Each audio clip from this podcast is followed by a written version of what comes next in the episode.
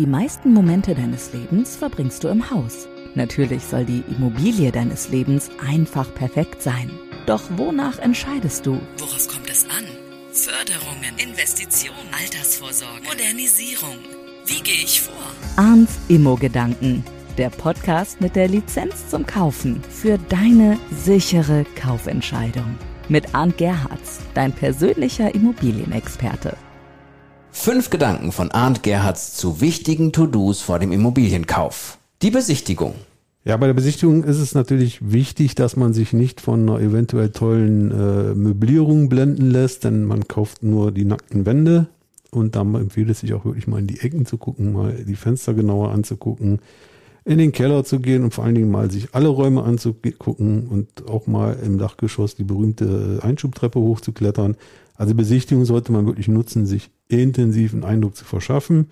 Idealerweise vielleicht beim ersten Mal wirklich den groben Gesamteindruck und wenn man dann sagt, jawohl, das passt zu uns, eventuell dann noch eine zweite Besichtigung machen. Der Gutachter.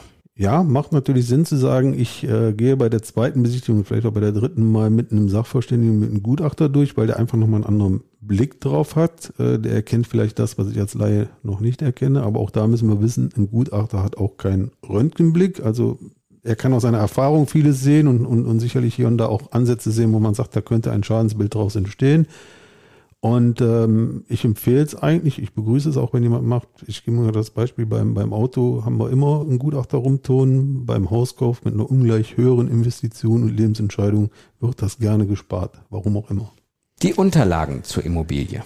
Ja, da sollte natürlich Transparenz herrschen. Ähm, ich kann nur sagen, wie wir es aufbereiten. Grundsätzlich ist eine Kopie der Bauakte dabei, also von was die Kommune gespeichert hat, wo Genehmigungen drin sind, Pläne, Statiken etc. Das sollte da sein. Dann ist der Energieausweispflicht, der uns, naja, ich sage jetzt mal, einen Überblick geben soll, wie effizient oder nicht effizient das Haus ist. Ob es danach also ist, ist die zweite Sache. Deshalb empfehle ich da immer noch mal die Verbrauchsrechnungen mit beizulegen, ähm, was denn tatsächlich verbraucht wird.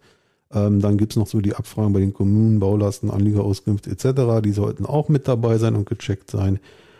Ja, und dann vielleicht das Bild noch vom, vom Gutachter dabei, was er zur Immobilie an sich sagt, dann hat man, glaube ich, schon ein ganz gutes Paket. Die Nachbarn. Ja, die Nachbarn sind immer so zweischneidig zu betrachten, aber ich habe in der Tat einen Fall ähm, weit weg in einem anderen Bundesland, wo ein Geschäftspartner von mir mit einem Immobilienkauf im Prinzip auf die Nase gefallen ist. Und da hätte es eigentlich gereicht, wenn er mal mit dem Nachbarn links und rechts gesprochen hätte, weil die hätten ihm einiges sagen können. In dem Fall hätte es auch zugetroffen. Und jetzt bin ich wieder mit dem Zweischneidigen dran. Manchmal erzählen Nachbarn auch Märchen. Und wenn einem das dann Spanisch vorkommt, dann kann man aber trotzdem den Verkäufer mal offen ansprechen und sagen, passen Sie mal auf, ich habe gehört. Und dann kann man ja mal sehen, wie das Feedback und vor allen Dingen die Reaktion ausfällt. Der Preisvergleich.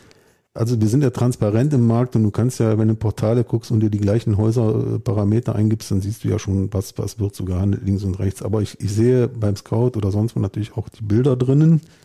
Aber trotzdem gibt's immer wieder Unterschiede in der Ausstattung, die ich vielleicht als Laie nicht sehe, im Alter, modernisierungstechnisch, sonst was. Deshalb ist ein Vergleichswert immer eine gute Basis für einen groben Überblick. Aber ob es tatsächlich gerechtfertigt ist, bestimmt A der Markt und B sagt es einem vielleicht auch der Gutachter. Arns Immo-Gedanken, der Podcast mit der Lizenz zum Kaufen. Fühle dich bereit für deinen Hauskauf mit dem Immo-Führerschein und sichere dir so die Investition deines Lebens ab. Mit Wissen, das für immer auf dein Entscheidungskonto einzahlt. Mit einem Klick wirst du reich an Know-how über arndgerhards.com. Sicher ins eigene Haus.